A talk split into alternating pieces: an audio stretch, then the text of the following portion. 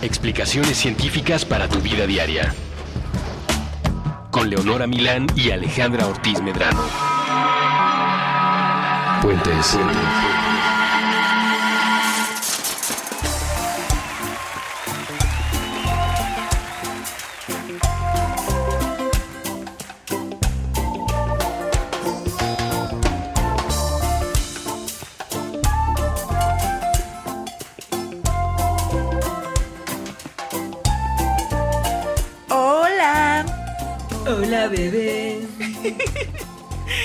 Cuando te canto el reggaetón? Me gusta, sí, fíjate que sí, me parece muy romántico. Muy romántico, pero en este mandarax no estamos hablando de amor, o sí. O sí, o tal vez no de ese tipo de amor, o sí. O no, no, no, no. Está muy friki, está muy friki, mami. En el reggaetón se habla mucho de las mamis.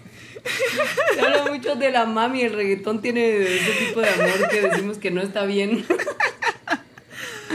Oye, yo creo que hay que presentarnos. El otro día me di cuenta que ya nunca nos presentamos. No, ya somos unas crecidas que creemos que todo el mundo nos conoce como de reinas. Yo soy, yo soy Alejandra. ¿Alejandra qué? Alejandra. Alejandra como Madonna. Ajá, sí. yo soy Como Cher. Yo soy Alejandra Ortiz Medrano. Yo soy Leonora Milán. Y esto es Y Mandarax. somos. Mandarax. Este Mandarax es especial y probablemente usted ya, ya veía venir que esto iba a ocurrir. Porque nos gusta mucho ser temáticas y coyunturales. Sobre todo la coyuntura. A mí me gusta mucho aprovechar la coyuntura. Es muy bonito, ¿no? Sí, yo te Da mucha sí. satisfacción. Sí. Sí. Tuve. Uno tuve- se sí. uno se siente actual, en redes sociales tienes más tráfico. Prioridades de la vida millennial, ya sabes. Ay, la vida millennial. Y pues ayer fue Día de las Madres y aunque usted millennial, tal vez eso le valga queso. Como a mí, Alejandra Ortiz Medrano. Presente, señora Teresa... Mi mamá. Señora, señora Teresa, mamá de Alejandra, su hija la quiere mucho. Ella lo Haga sabe. caso omiso. Desde hace mucho tiempo no le festejo el Día de la Madre. Yo creo que a la señora Marina tampoco le festejo gran cosa. No, pues no. Pero, aún así, a pesar de todo esto y gracias a la coyuntura, el Mandarax de hoy está dedicado al tema de las madres. De hecho, está dedicado a la madre. A la madre, como la canción de A Gloria. Trevi. Que las vamos a poner en la bitácora super sí, porque es una de nuestras grandes favoritas del repertorio de la Trevi. Es muy, muy buena esa canción, ¿eh? Es una de las mejores letras que tiene la señora Treviño. Sí, yo creo que sí, después de La Papa sin Catsup, sí. Es además del mismo disco, es del más turbada que nunca. Mm, tal vez sea el mismo autor, incluso. Es ella, ella escribe sus canciones. La Papa sin Catsup no es de ella. Yo lo No, investigué no un día. ella. Pero lo, creo que a la madre sí. Luego, luego les, les corroboramos este dato. Bueno, la cosa es que entendemos que este Mandarax igual y le está comiendo un poquito el territorio al programa de la jefa que conduce la señora Ifigenia aquí mismo en Puentes, pero nosotros queríamos tratar algunos de los temas relacionados con la maternidad que no son propiamente el, el- el cliché de, de ser mamás, ¿no? Como lo difícil que es o los sacrificios que uno tiene que hacer para adaptar su vida a este nuevo ser que trajo al mundo, ¿no? Sí, Somos más, más o menos la gente que habla de que los bebés son parásitos y te chupan la vida. Porque además a pesar de que nos gusta sí montarnos en clichés, no nos gusta mucho hablar del cliché, ¿no? Salvo que hagamos mandarax del cliché, que ya lo hemos hecho. Ah, salvo esas ocasiones.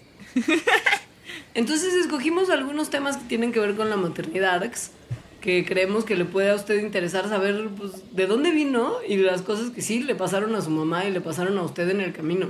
Pero también sobre, por ejemplo, la madre de todos los... Bueno, cómo surgió la placenta, que hace... Los mamíferos, ¿quién es, quién es nuestra, la, la Eva de los mamíferos? Sí, entonces muchas otras cosas relacionadas con la ciencia y que tienen algo que ver con las madres.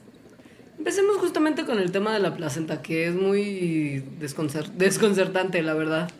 Ah, es, es algo muy raro, ¿eh? Eso de la placenta. Es muy raro. Si usted no sabe qué es la placenta, la placenta es algo así como el enchufe con el que usted, feto, está conectado a su mamá y le roba energía en, en, en cierto sentido. Entiendo que mi analogía es un poquito burda, pero funciona. Le roba, le roba de todo, sí. Claro, porque por la placenta se hace el intercambio de pues, Nutrientes. de elementos, claro, de elementos que glucosa. necesita el, el feto para vivir. Sí, de oxígeno. También se hace ahí el intercambio gaseoso para el feto. Y se, y se mandan los desperdicios. De feto, sí, exacto, sí. Y la placenta es una cosa que tenemos los mamíferos, en realidad. Los mamíferos placentarios, porque hay unos que no, como los canguros. Y no todas las placentas de los mamíferos placentarios son iguales. Hay algunas cosas que cambian. Y en el- la primera parte de este mandala les vamos a explicar un poquito por qué. Hay- y hay- la placenta, bueno, en los bebés, en cierto sentido, si lo piensan, esto que les vamos a decir va, a tener toda la lógica del mundo, porque los bebés se comportan más o menos como un parásito, ya lo hemos dicho en otros programas. Y en particular como tienen cier- hacen ciertas cosas que son parecidas a las cosas que hacen los virus para infectar a sus...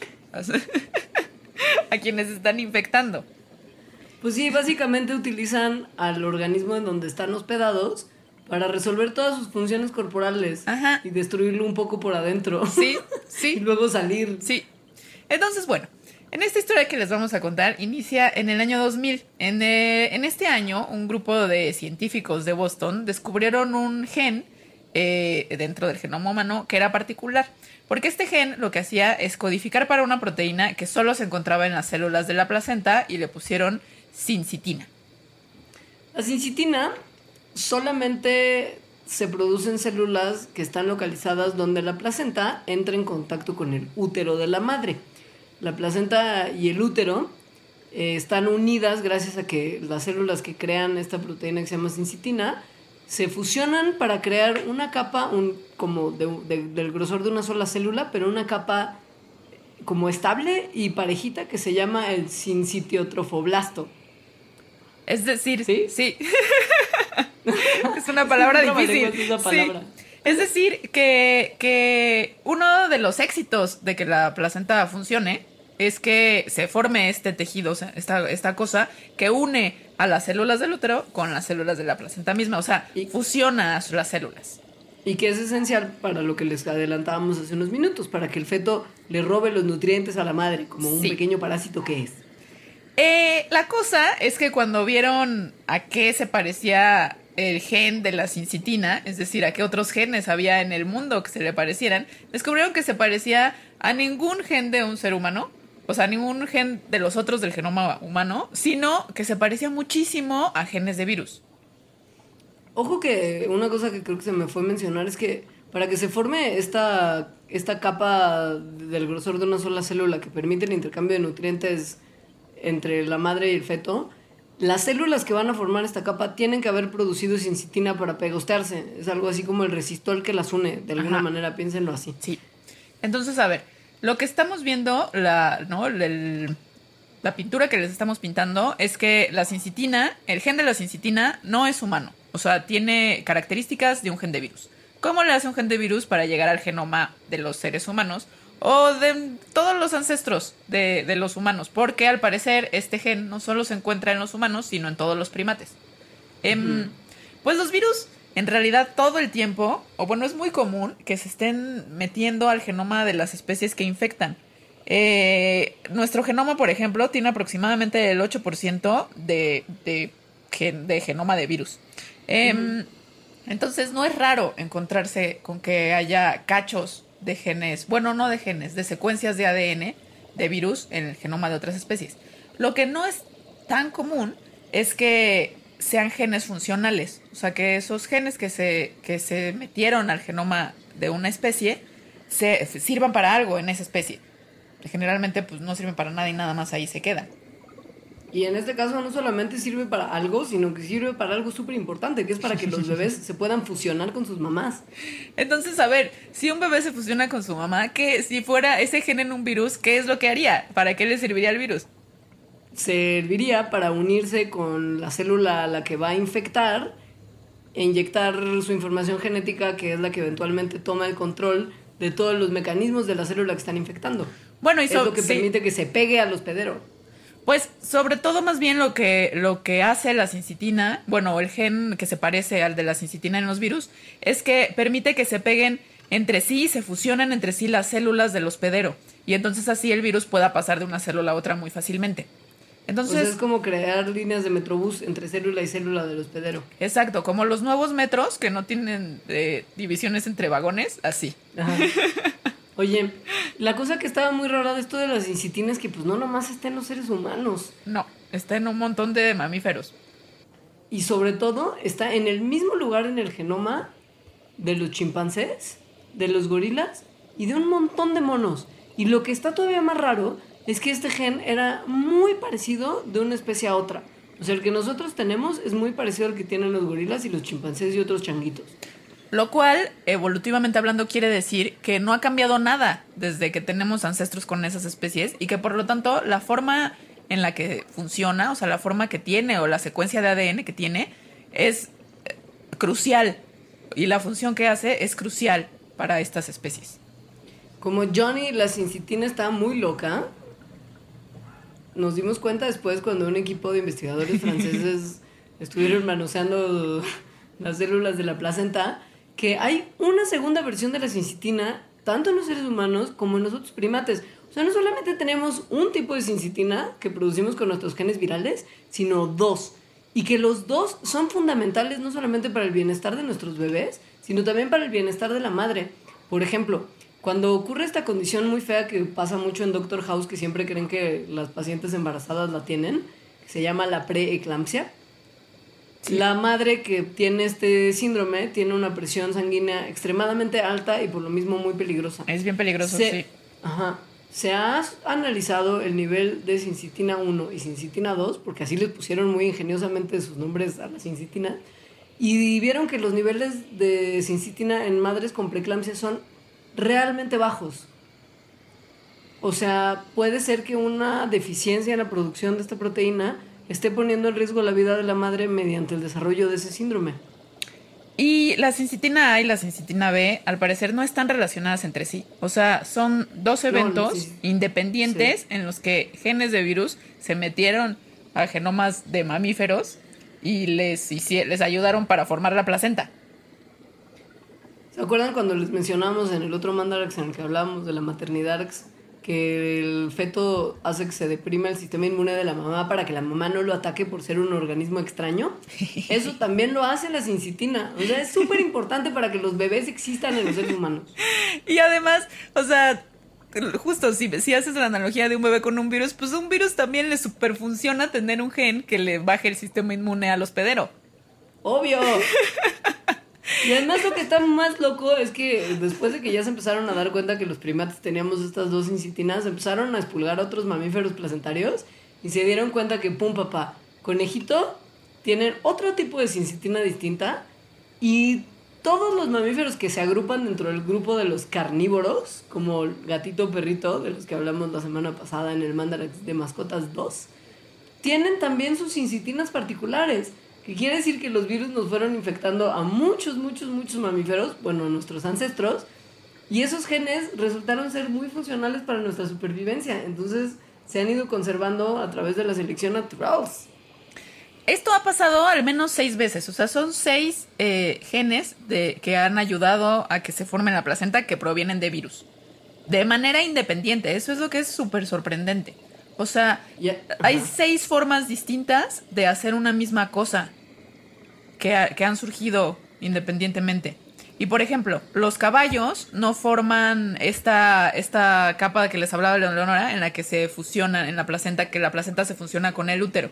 Y entonces mucho tiempo se han dado muchas explicaciones por lo cual los caballos y también los cerdos no, no hacen esto, basándose como en la biología de estos animales, ¿no? Como en su historia natural, eh, que cuáles son sus adaptaciones, etcétera. Pero la respuesta puede que sea mucho más simple, que es que los ancestros, tanto de caballos como de cerdos, nunca se infectaron, nunca estuvieron enfermos de este virus. O de el virus de el virus con que tiene sincitina y la, y la pasa a sus hospederos. Ajá, exacto. Oye, pero bueno, para todos los fines prácticos, esto a mí que, que soy una persona común y corriente que va a tener un bebé, pues me vale un poco, ¿no? O sea, a mí la sincitina o no, pues me da lo mismo. A mí lo que me interesa saber sobre la placenta es, pues que me la como, ¿no? Es bien bueno para la salud, O sea, comerte la placenta. a ti lo que- ya tienes a tu bebé. A ti lo que te interesa son recetas para preparar la placenta. Y shampoo de placenta, porque dicen que es bien bueno para el pelo. Y crema para el corporal de la placenta. La placenta se ha, se ha eh, popularizado en el imaginario cultural.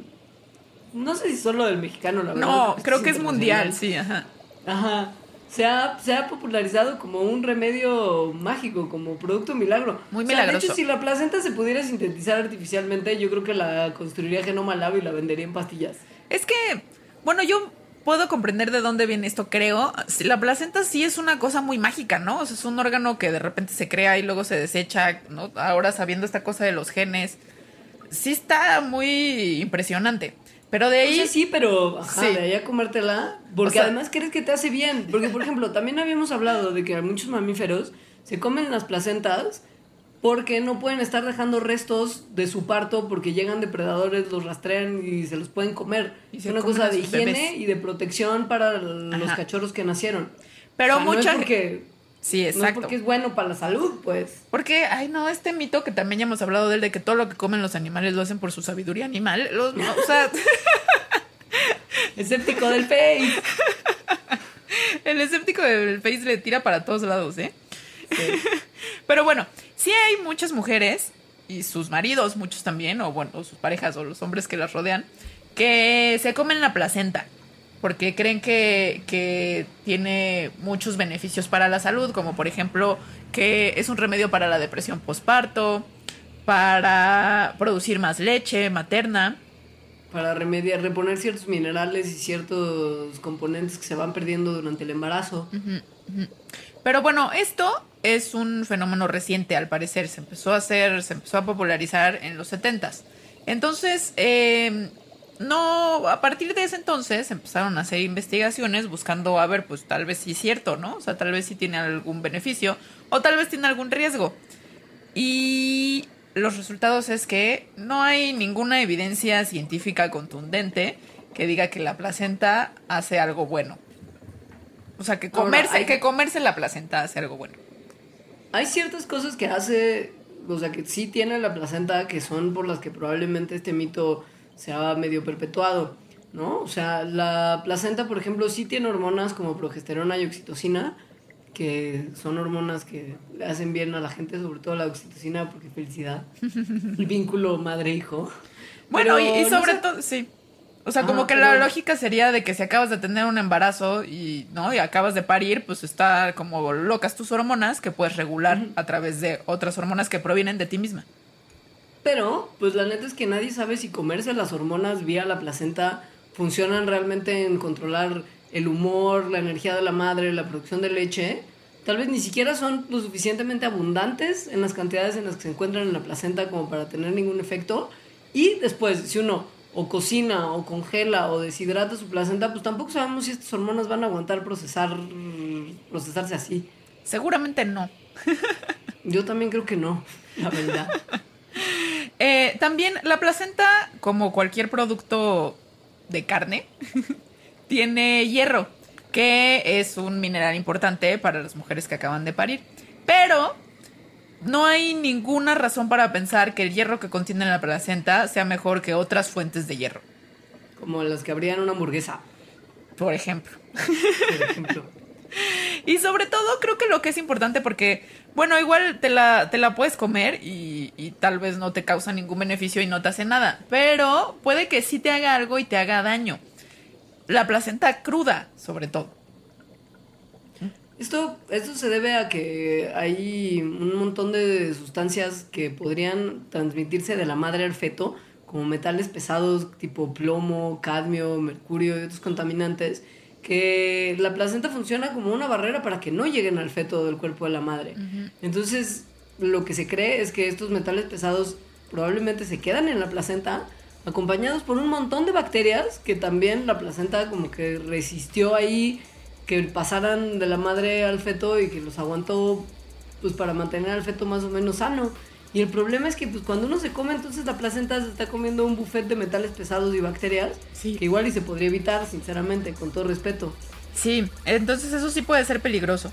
Eh, más allá de esto, cada vez sí crecen más los reportes anecdóticos de mujeres a las que les funciona, sobre todo en el humor o en la depresión, comerse su placenta, no necesariamente cruda, porque la secan, hacen pastillas y como que hay muchas formas de prepararla. El problema es que hasta ahora no hay ningún estudio científico que pueda soportar este, esta, este conocimiento, que bueno, es otra forma de conocimiento, pero justo no hay manera de como sopesar de una manera un poquito más objetiva los riesgos contra los beneficios que te puede dar comer una placenta. Y el problema es que en muchos casos las mujeres son más bien del tipo creer que comerse la placenta les va a solucionar todo, si se están enfrentando a un proceso de depresión postparto, tal vez creyendo que como comerse la placenta basta, no opten por ir a buscar otros tratamientos como antidepresivos que se les pueden dar temporalmente que les ayudarían a sobrellevar un momento que es verdaderamente difícil para la vida de una madre primeriza o en los primeros momentos de la vida de la criatura, por ejemplo. Sí. Entonces, eso puede eventualmente tener efectos más dañinos de lo que tendría benéficos. Entonces, creo que la moraleja, creo que las moralejas son dos. Uno, si se van a comer la placenta, que no sea cruda. Acá. Y dos, eh, que si están en eso de la investigación de las placentas, hagan más investigación, porque tal vez se podría encontrar algo interesante. Y que si usted se siente muy mal de sus sentimientos cuando acaba de tener un bebé, busque ayuda profesional, no ayuda de la gente hippie del internet. Eso también podría ser buena idea. Sí, no solo si acaba de tener un hijo, ¿no? En general. El escéptico del Facebook no es un médico, no es un médico de cabecera, no.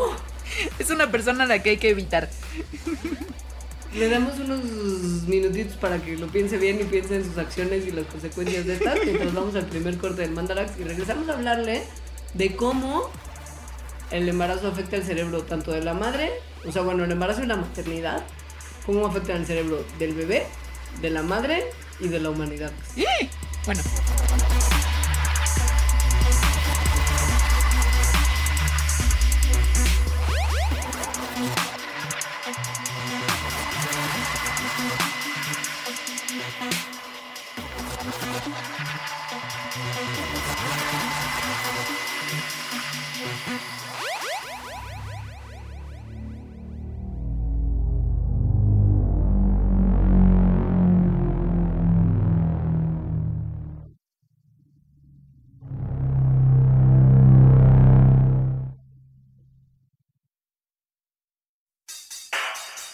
Festival Marvin, sexta edición. 19, 20 y 21 de mayo. Circuito Condesa Roma. Música. ESG. Meme. Crocodiles. The Polyphonic Spring. Marineros. Chetes. Point Loma. Sexy Zebras. Además, stand-up, arte, cine al aire libre y conferencias. Festival Marvin. Para más información consulta festival.marvin.com.mx. Festival Marvin. 19, 20 y 21 de mayo. Circuito Condesa Roma. Festival Marvin. Fuentes recomienda. Festival Marvin. Un libro para el fin. Porque la cosecha de letras nunca se acaba. Con Eduardo Limón. Con Eduardo. Nuevo episodio todos los martes a las 10 a.m. Fuentes.m.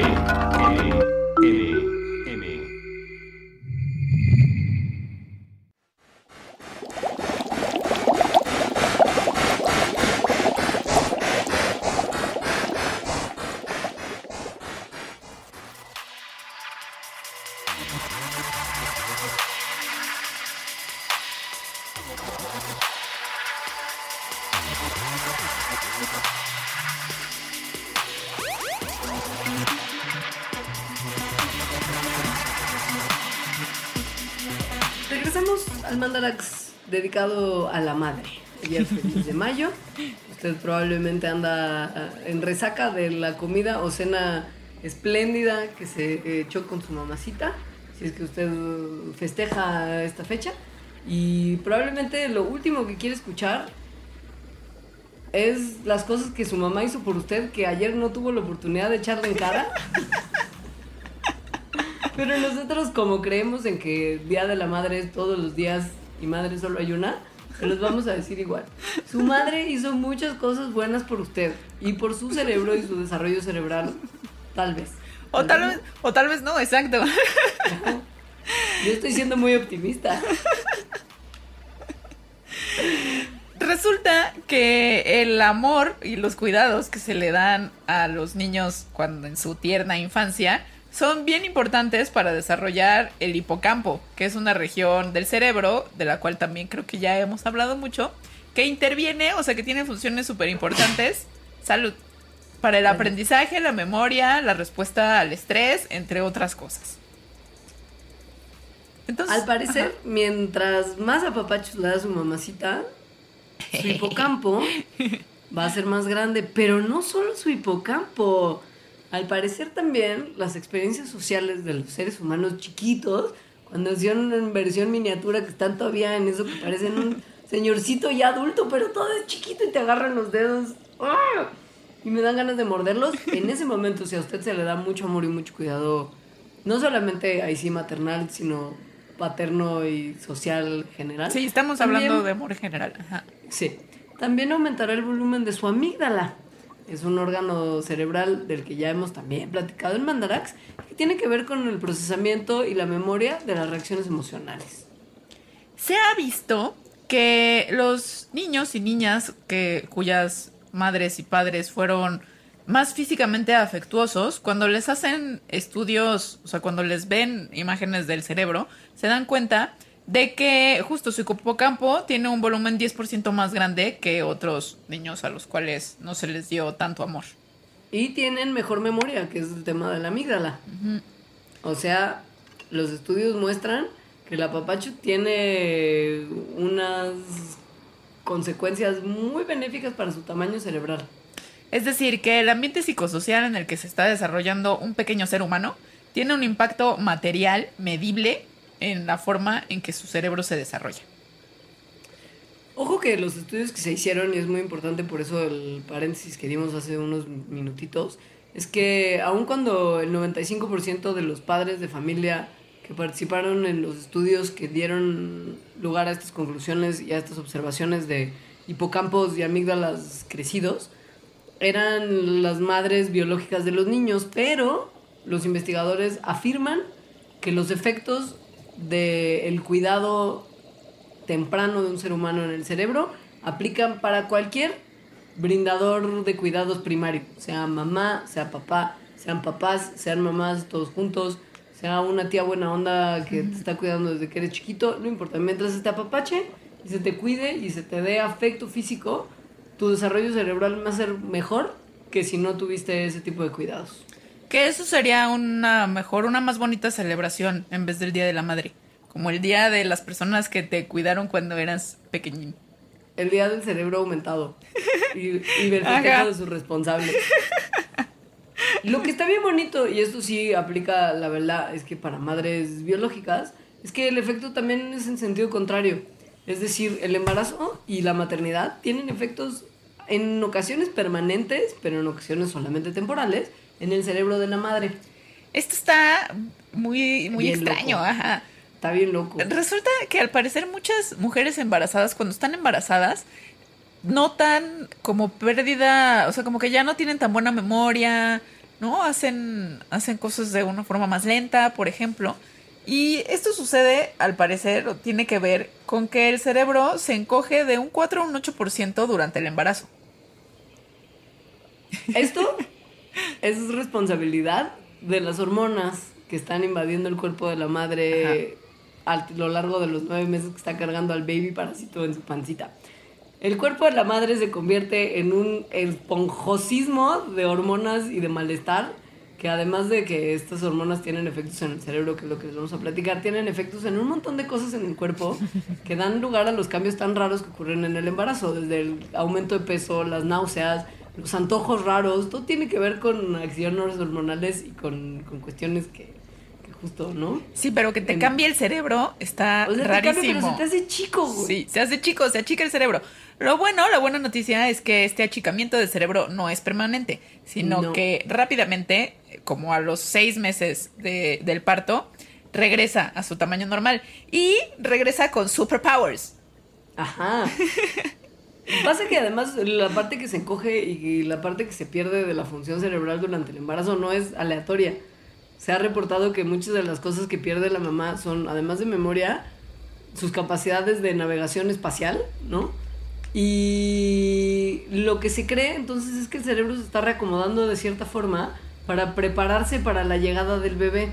Y evolutivamente hablando, pues sí, las madres en, en, en los últimos meses del embarazo no necesitan de sus talentos para, para navegar y encontrar su camino fuera del nido, digamos, piensen que los seres humanos al final del día somos animalitos y que ahora tengamos eh, permisos de maternidad de nuestras oficinas godines para tener a nuestros bebés no era lo que hacían nuestros ancestros.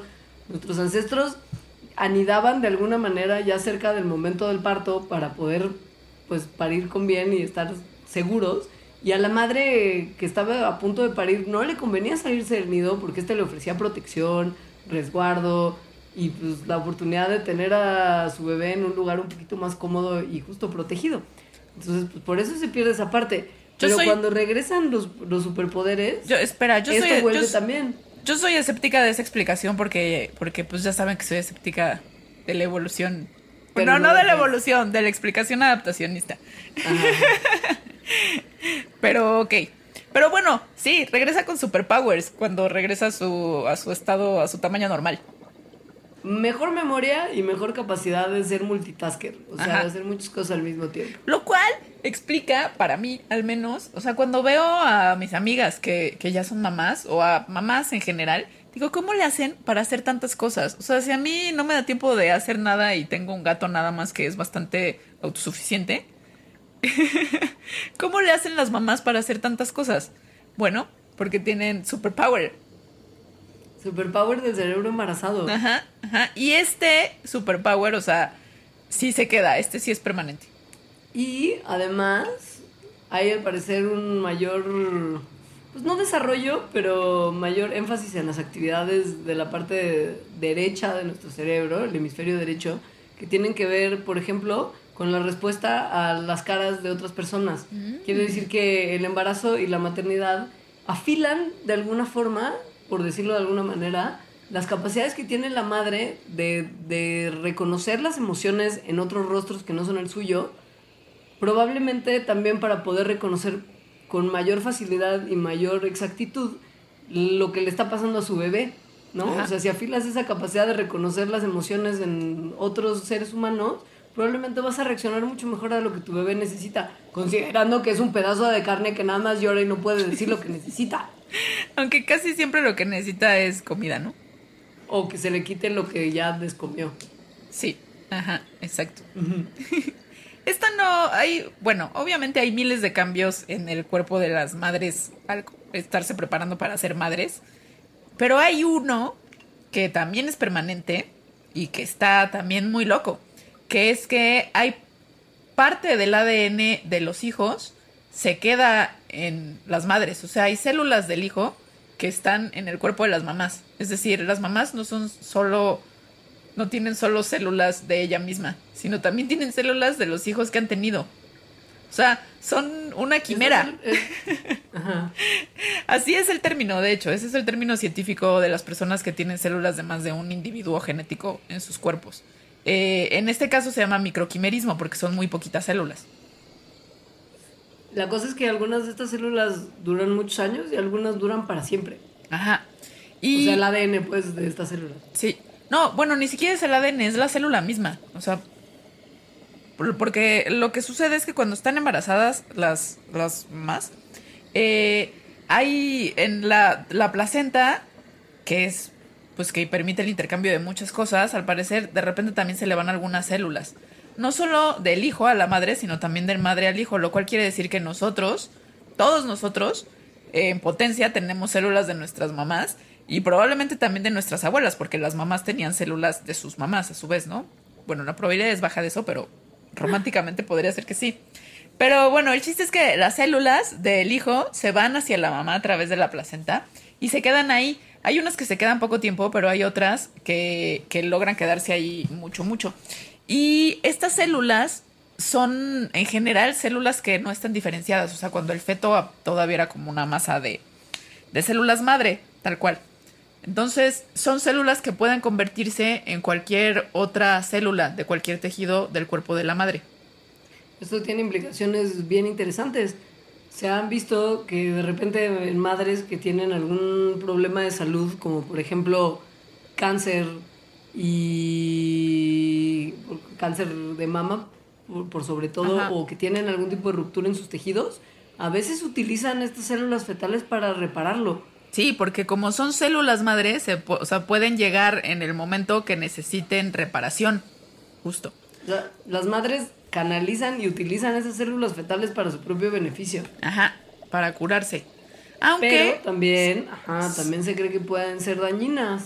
Exacto, o sea, como que todavía no se sabe bien si son buenas o si son malas o si son las dos cosas, dependiendo de la condición. Se ha visto que puede que desaten condiciones autoinmunes, porque pues en realidad tiene células extrañas, ¿no? Que, pero tampoco es que sea ningún virus, ni ninguna bacteria, ni ningún patógeno. Entonces eso pero es... tu sistema inmune lo ataca como si fuera. Y más o menos también ya son células de tu cuerpo, o sea, porque no es un individuo extraño, ¿no? Entonces, eso es el tipo de cosas que hace que el sistema inmune se vuelva loco. Y al parecer también son ese tipo de cosas las que hacen que nuestro cerebro eventualmente se vuelva loco. Se han hecho algunos estudios que han vinculado de manera no concluyente, ojo, la presencia de estas células fetales en el cerebro de las madres con el desarrollo posterior de Alzheimer.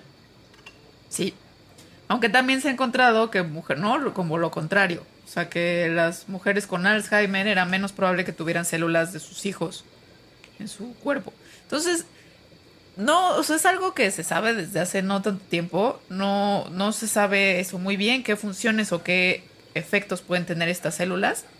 Pero está bien padre, ¿no? A mí me gusta mucho la idea en sí. O sea, que puedas tener células de otros individuos, o sea, de tus hijos o de tu madre en tu cuerpo. O sea... A ver, claro, pero pues esto es una cosa que además creo que tendremos que explicar que no es fácil que pase, ¿no? O sea, nuestro cerebro en particular, porque hay otros lugares de nuestros cuerpos que son más susceptibles a la entrada de este tipo de, de células y sería más probable que se encontraran células de nuestros fetos en otras partes de nuestros cuerpos que no fueran el cerebro, porque ese órgano en particular está protegido por un mecanismo que se conoce como la barrera sangre-cerebro, que quiere decir que nuestro cerebro está más o menos aislado de todo el resto de las cosas que están pasando en nuestros cuerpos para mantenerlo un poquito más protegido de todo el desastre que ocurre en nuestros organismos. Sí, por eso no es tan fácil que entren gérmenes, por ejemplo, o algunas drogas hacia el cerebro. Ajá. Entonces, esta barrera, sangre-cerebro, lo que ocurre durante el embarazo es que se convierte un poquito, se, vuelve un poquito más permeable y es lo que finalmente permite que las células fetales migren al cerebro de las madres. Y es una cosa que no pasaría de otra manera. Y se quedan ahí. Y, lo, y cómo lo vieron también está bien padre, porque cómo lo vieron en realidad es de una manera súper simple, que es que tejido de, de mujeres madres muertas fueron y vieron si sus células eran XX, es decir, de mujer, o había células XY, es decir, de sus hijos varones. Entonces descubrieron que en un montón, en casi dos tercios de las mujeres que, eh, que estudiaron tenían efectivamente trazos de cromosomas Y en varias regiones de sus cerebros. No sabemos, como pequeña conclusión de este asunto, con certeza si la presencia de estos microquimerismos es algo benéfico o algo maléfico. Pero tengo por seguro que se están haciendo un montón de investigaciones, sobre todo para aumentar los resultados del estudio del cual se derivan las conclusiones que les platicamos ya que fue un estudio que se hizo en pocas personas, realmente pues considerando que necesitas cerebros de gente que murió y que tuvo hijos varones. Sí. No, has, no ha sido la cosa más fácil de hacer, pero probablemente se empezará a averiguar cada vez más. Por lo pronto, sepa que su madre lo formó a usted tanto como usted la formó a ella. Para bien o para mal. O Vaya sea, en su terapia de eso. O sea, que su madre sí lo lleva en el corazón, literalmente. Y en, el, cerebro. en el cerebro, ajá. literalmente también. Todo el maldito tiempo. Entonces, piense, piénselo bien. Si usted no le llamó ayer, miserable, bueno para nada, llámele.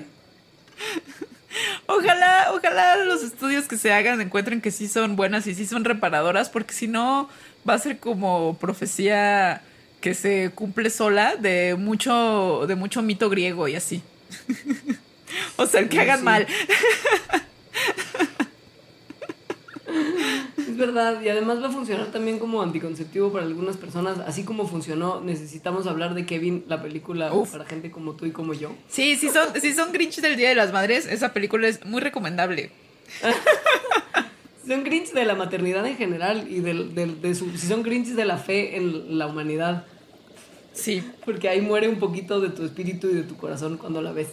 sí, pero es buena. Es buena y sus mamás también generalmente. Eh, Pero, pero, ¿qué tal los hijos? ¿Qué tal los Kevins? No hablemos, no, hablemos más No, de no Kevin. hablemos de eso, no. No, no, no, no, sí, de verdad, porque entonces no tiene sentido lo que estamos haciendo hoy. Si pensamos en Kevin, nuestro esfuerzo de hoy ha sido en vano. Les vamos a poner en la bitácora también una, una cosa bien interesante sobre la efectividad de los anticonceptivos si se usan como los usa la gente en general, o sea, medio mal. Ajá. Está muy impresionante, muy de terror y explica Además- muchísimos embarazos. Y además las gráficas están bien padres y son como interactivas, entonces Sí. se puede juguetear Sí. con esa infografía. Entonces, sí, si no quieren ser mamás o si no quieren ser papás, usen bien los anticoncep- anticonceptivos. Aterrorícense. Les ponemos si quieres también el tráiler de necesitamos hablar de Kevin para darles más También, motivación, ¿no? también, sí. Por si la necesitaran. Es que está difícil ser mamá, o sea, también no es nada más que tu hijo sea buena onda o mala onda, sino que también hay cosas que son muy complicadas. O sea, cuidar a alguien más que es un bebé indefenso. Sí, y también hay casos de depresión en mamás, o sea, se han hecho estudios que muestran que las mamás y también los papás se estresan muchísimo para, para criar a sus hijos, Sí. que hay fenómenos de mucho bajón, que los matrimonios un poco colapsan, ¿no? Sí. O sea, sí le echan ganas. O sea, de hecho, hay un estudio que encontró que el 94% de los adultos que tenían eh, hijos y sus hijos, o sea, que la relación entre ellos tenía cierto nivel de tensión. Todos. O sea, bueno, este Todos. 94%. Ajá. Y todos se sentían estresados. Claro. Sí. Y el 6% según yo que reportó que no había tensión estaba mintiendo con Ajá. su vivir. Sí. También los padres y madres tienen significativamente niveles más altos de depresión que los adultos de su misma edad que no tienen hijos. Y al parecer estos problemas se ponen peor cuando los hijos se van de la casa. O sea, ser papá solo se va poniendo peor. Pero, pero en todo momento, o sea, estás mal cuando los tienes, estás mal cuando se van. No tienes salida.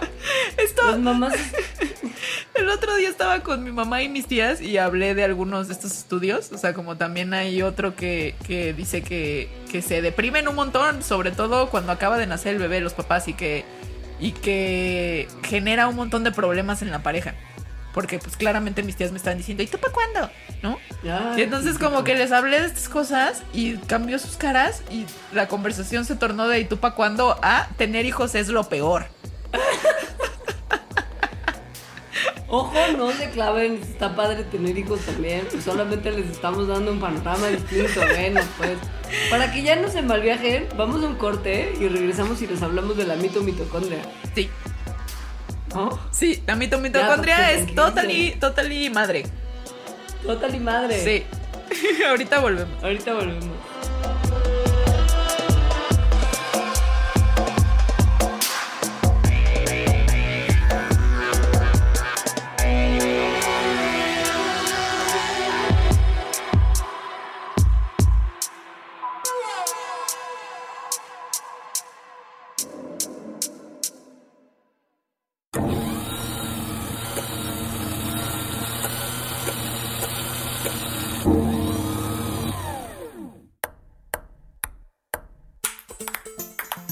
Prestar pensamientos, pelotear partidos, platicar películas, palidecer por placer, pintar paisajes públicos, postularse para Padawan, pasear por planos paralelos, percibir pequeñas partículas, por palabra procrear planetas para par, progresar por plataformas pixeleadas, pulir parlamentos, proteger paraísos, pa, pa, pa, pa, pausar.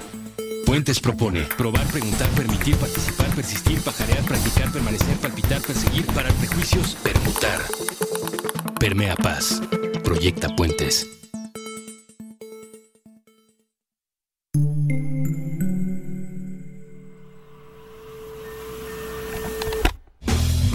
Palabras. Mapa de palabras. Un viaje sobre la literatura infantil y juvenil. Con Ana Paula Rosales. Nuevo episodio todos los viernes a las 10 a.m. Puentes.me.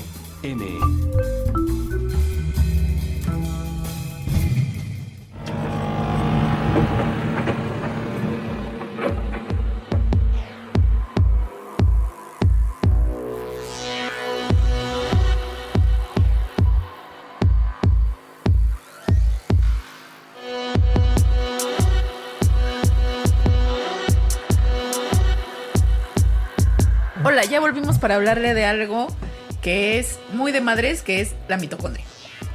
La mitocondria es por lo que usted realmente le tiene que hablar a su mamá y agradecerle todos los favores que le hizo Sí, sí. si no lo hizo ayer. O sea, sin la mitocondria estaríamos todos muertos. Porque la mitocondria es ese organelo celular que se encarga de hacer energía, de dar energía para todas las funciones, sobre todo el respirar. La energía adapta las cosas que usted se, o sea, después de varios procesos que otras partes de su cuerpo hacen, pero adapta la energía como usted se la comió a energía que su cuerpo realmente puede utilizar, como Sí. nuestra fabriquita de energía, con nuestro, como nuestro propio CFE, En esa cosa que se llama ATP. Ajá, lo que viene siendo la moneda energética del cuerpo de los seres vivos. Para seguir con clichés. O sea, si ya estamos en el Día de la Madre, ¿por qué no mencionar la moneda energética? Pero eso se ve un chiste de biólogos, nadie sabe, ya, omitámoslo. Ahora, ustedes dirán, pero ¿por qué es tan importante este asunto de los mitocondrias y qué tiene que ver con mi mamá? Si mi mamá y mi papá hicieron lo mismo por mí, o sea, los dos me dieron la misma cantidad de genes, estoy mitad y mitad. Si es puro No. choro, yo soy hijo de mi papi. No. O sea, sí dieron mitad y mitad de los genes que están en el núcleo de la célula, pero resulta que la mitocondria tiene su, su genoma particular. Y la mitocondria no pasa por el mismo proceso que pasa el ADN de los núcleos, entonces no se divide. Así que el óvulo, entre otras muchas cosas, no solo aporta ADN como el espermatozoide, que sí nada más aporta ADN, sino que aporta el citoplasma completo, en donde se encuentra la mitocondria con sus propios genes. Son solo 13 o 14 genes, pero son lo que hace que en realidad usted esté vivo. Entonces, Sí, o sea, son Allá. 13 o 14 genes que hacen el metabolismo de la respiración. y bueno, que sí lo que es hay, bien interesante, ¿eh? sí hay enfermedades Ajá. que tienen que ver con, con mutaciones en estos genes y son muy tremendas. O sea, justo sí, si algo está mal en la mitocondria, algo está muy mal con la persona. Entonces, las mitocondrias las heredamos solo a través de línea materna. Entonces, todos nosotros tenemos la mitocondria de nuestra mamá, de nuestra abuela, de nuestra bisabuela y así, para atrás. Eh, así que si nos vamos así para atrás en todos los humanos, toda la historia de la humanidad, pues va a llegar un momento en que todos converjamos o lleguemos a un ancestro mitocondrial común. ¿Cómo? ¿Como Adán y Eva? ¿Es la Eva de los seres humanos? Pues así, los científicos que ya saben, les gusta mucho el chascarrillo, le pusieron la Eva mitocondrial.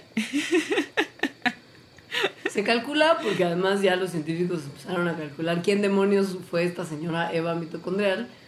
Y la conclusión a la que llegaron es que esa señora tuvo que haber vivido aproximadamente hace unos 200 mil años aquí en la Tierra. O- 200 mil años, que es más o menos el mismo momento en el que se calcula que emergieron los humanos son anatómicamente modernos, o sea, los que más se parecen a lo que somos del día de hoy. Aquí voy a hacer una precisión también de mi, de mi piquines en la evolución. No es que la Eva mitocondrial en realidad haya sido una mujer. O sea, la Eva mitocondrial es una secuencia, es una mitocondria. O sea, es, Claro. ajá. Entonces, no quiere decir que esa, que la mujer que tuviera esa mitocondria, que de hecho esa mitocondria la tenían varias mujeres en ese momento, sea, haya sido tampoco de la mujer de la que descendemos todos. Sí es un, sí es parte de nuestros ancestros, evidentemente, esas mujeres que tenían ese, esa secuencia de mitocondria que le llamamos la Eva mitocondrial, porque seguimos teniendo parte de esa mitocondria. pero sin embargo vivía con muchas otras mujeres y con muchos otros hombres en ese momento, de los cuales también tenemos sus genes, solo que en el núcleo de una manera más revuelta y que seguramente tienen, convergen en un tiempo mucho más anterior porque son muchos más genes, ¿no? Es mucho más grande el genoma nuclear. Y de alguna manera estamos hablando del huevo y la gallina, ¿no? O sea, siempre hubo alguna otra mujer que fue anterior a la Eva mitocondrial, solamente que su DNA tal vez no llegó a la modernidad su DNA de, de, la mitocondria, pero lo que quiero decir es su DNA tal vez de otros genes, ¿no? O del genoma del núcleo, sí llegó a nosotros. O sea, tal vez sí tenemos cachos de muchas otras, bueno, más bien sí tenemos cachos de muchas otras mujeres.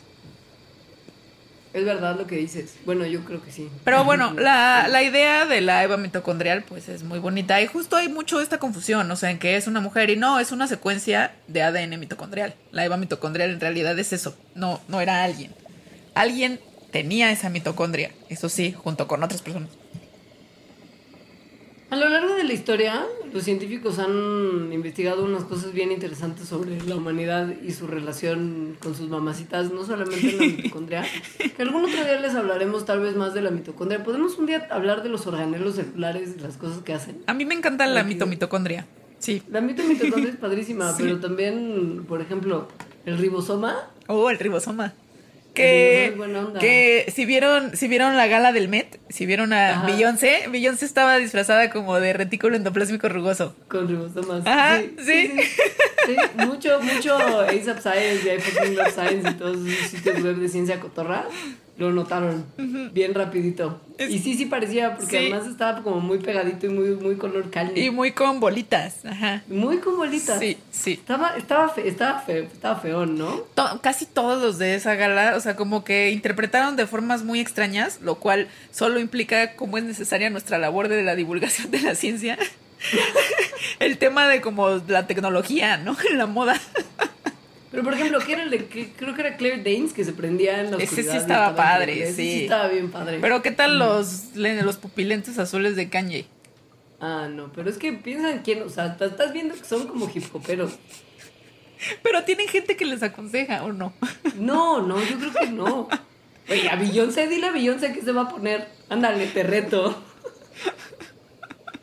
Pero bueno, independientemente de esto, y si algún día les volvemos a hablar de la mito mitocondria, estará todo bien quería solamente resaltar que entre todos los estudios que se han hecho para ver de, dónde venimos los que estamos aquí hoy y cómo tiene que ver esto con nuestras mamás y nuestros papás, los científicos se han dado cuenta que a lo largo de la historia humana ha habido más madres que padres. Así es. Por lo menos eso es lo que se ha visto con un análisis de DNA que se hizo a mucha gente alrededor del mundo. Y lo que nos muestra esto es que, pues, pues esto es evidencia genética de la poliginia. Cuando un hombre tiene muchas esposas y algunas otras costumbres reproductivas del estilo, que tiene que ver con muchas mujeres para un solo caballero. Sí. Eh, o sea, las mujeres estaban reproduciendo más que los hombres. Había pocos hombres que se estuvieran reproduciendo. Lo cual sí se puede interpretar así, pero según yo, si lo pensara más, podría interpretarlo de otras formas más feministas. Por supuesto que podría. Claro que sí. Pero bueno, lo que esto, lo que este, estos resultados quieren decir es que las mujeres han contribuido mucho más a, a la posagénica o a los genes que existen en la población mundial, mucho más que los hombres. Entonces, eh, pues sí, sí, sí, las mujeres hemos aportado más. Así me gustaría verlo a mí. Eso es una manera muy feminista de expresarlo. Y lo que muestra también el estudio que hicieron estos investigadores del Max Planck en Alemania fue que una mayor proporción de mujeres en la, en la población, independientemente de que hubiera números iguales de hembras y machos, pues, se reproducen más. Tal vez hay caballeros que no que deciden no pasar sus genes de generación en generación Cosa que es un poco contraintuitiva, siendo que este tendría que ser su objetivo principal. Pues es que más bien yo creo que es una cuestión de que no pueden, ¿no? O sea, hay, hay como... Ajá, no pueden, justo. ¿Por van a las fiestas y nadie les da su teléfono? Puede ser, sí. Puede ser por eso. Total que al final del día, pues igual no está mal, ¿no? Porque también muchos estudios han visto que, que tener hijos tiene sus consecuencias complicadas. Y siendo tal vez un caballero que gusta mucho de tener una vida amorosa constante y, y con mucho vigor y mucha virilidad, pues a lo mejor tener un bebé al final del día le arruina su estilo y, y hace que ya no, que ya no sea tan, tan atractiva su vida en términos carnales. Mm, o sea, un bebé, lo que se ha visto es que disminuye muchísimo la satisfacción matrimonial. O sea, Pero muchísimo y además en, en prácticamente todas las parejas que Ajá. al menos participaron en este estudio. O sea, unos científicos estudiaron durante 8 años a 218 parejas y encontraron que el 90% de estas habían experimentado una disminución en la satisfacción marital una vez que nace su primer hijo. Ajá. También eh, notaron que tener un hijo acelera la el deterioro de la pareja. Sobre todo, O sea, que va a pasar al final del día. Las parejas tienden a, a estar menos satisfechas conforme Sí. avanzan los años, pero tener un hijo lo acelera. lo acelera, sobre todo en como el primer periodo de ajuste, justo después de que el bebé acaba de nacer. Eh, en otro estudio, que no hicieron estas mismas personas, encontraron que de 13.000 parejas eh, que eran algunos papás y otros no papás, los papás estaban significativamente más deprimidos que los que no eran papás. Ojo, todo esto tiene también un lado eh, distinto que se puede observar. Tal vez la satisfacción marital y tal vez la felicidad vista de una forma en particular disminuye cuando uno tiene hijos. Pero si tu objetivo de felicidad es tener una vida familiar y ayudar a que alguien crezca en este mundo, cliché, cliché, cliché, pues entonces tener un hijo aumenta tu felicidad tanto como la disminuye en otros campos. Sí, esa puede ser otra forma. Cliché, cliché, cliché, además, o sea, involucra muchos clichés. Eh, esto se cree que tiene que ver con que actualmente los papás tienen menos ayuda de otras personas, es decir, de otros familiares, es decir, que la vida moderna, que no ha sido así siempre, ¿no? Eh, no, no facilita que otras personas, familiares sobre todo, ayuden en el cuidado de los hijos recién nacidos. Lo cual también eh, es una explicación por el cual las mamás últimamente tengan más trabajo. O sea, las mamás en general tienen, trabajan más horas del día que los papás, por ejemplo. Que también tiene que ver pues con la ayuda que les dan, que les proporcionan tanto esos mismos papás, que tienen más tiempo libre, Mm. como, como los abuelos, los tíos, etcétera. Que antes era muy común y ahora ya no tanto. O sea, ¿qué es la conclusión de este mandarax? ¿Uno debe de correr a procrear No, para es- pasar su mito mitocondria? Es lo contrario, ¿no? lo contrario. porque, a ver, va a haber gente que lo va a hacer. O sea, sí. La A humanidad va a por mi, seguir. a juzgar por mi timeline de Facebook, lo está haciendo todo el mundo. Exacto. Un montón de gente lo va a hacer. Entonces, si ya tienen esta información de que pues, no va a mejorar su vida, muy probablemente no lo va a hacer.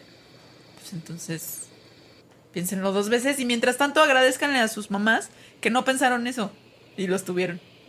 Sí, agradezcan a su mamá eso. Que aguantó que usted le pasara sus células y sus porquerías a través Ajá. de la placenta. ¿Qué le Que tal pasó? vez se comió la placenta después, güey. Asco. solo para ser una mejor mamá, que lo cuidó y entonces eso hizo que usted tuviera buena memoria.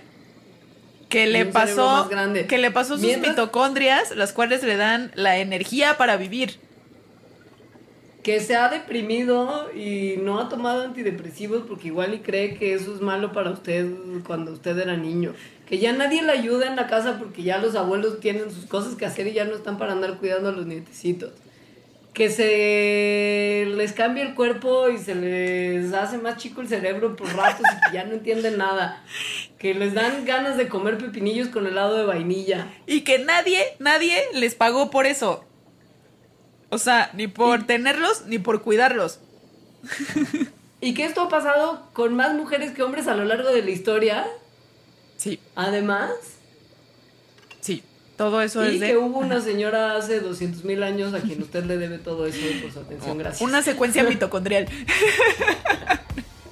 por su atención, gracias. Con eso terminamos el programa de hoy. Déjenos comentarios y sugerencias en la parte de abajo de la página de Puentes, que nos encuentran no solamente en este episodio, sino en todos en www.puentes.me y también en nuestro Facebook. Pasa que en la página de Puentes a veces ya los primeros capítulos no aparecen, pero si usted se mete a facebook.com diagonal lo explica todo y escrolea hasta el principio de nuestra página, ahí están en orden ascendente todos los mandarax del 1 al 45. Sí. Y también nos pueden encontrar en Twitter, que es arroba mandarax, o el mío, que es arroba alita-emo. Yo soy arroba leos. Y muchas gracias por escucharnos. Los queremos mucho y nos Sí. escuchamos la próxima semana. Adiós. Adiós.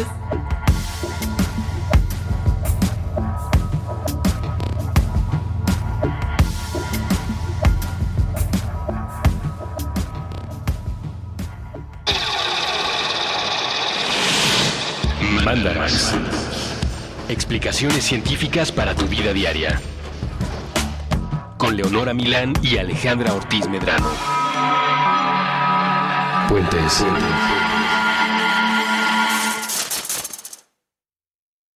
Top Expansión Tecnología.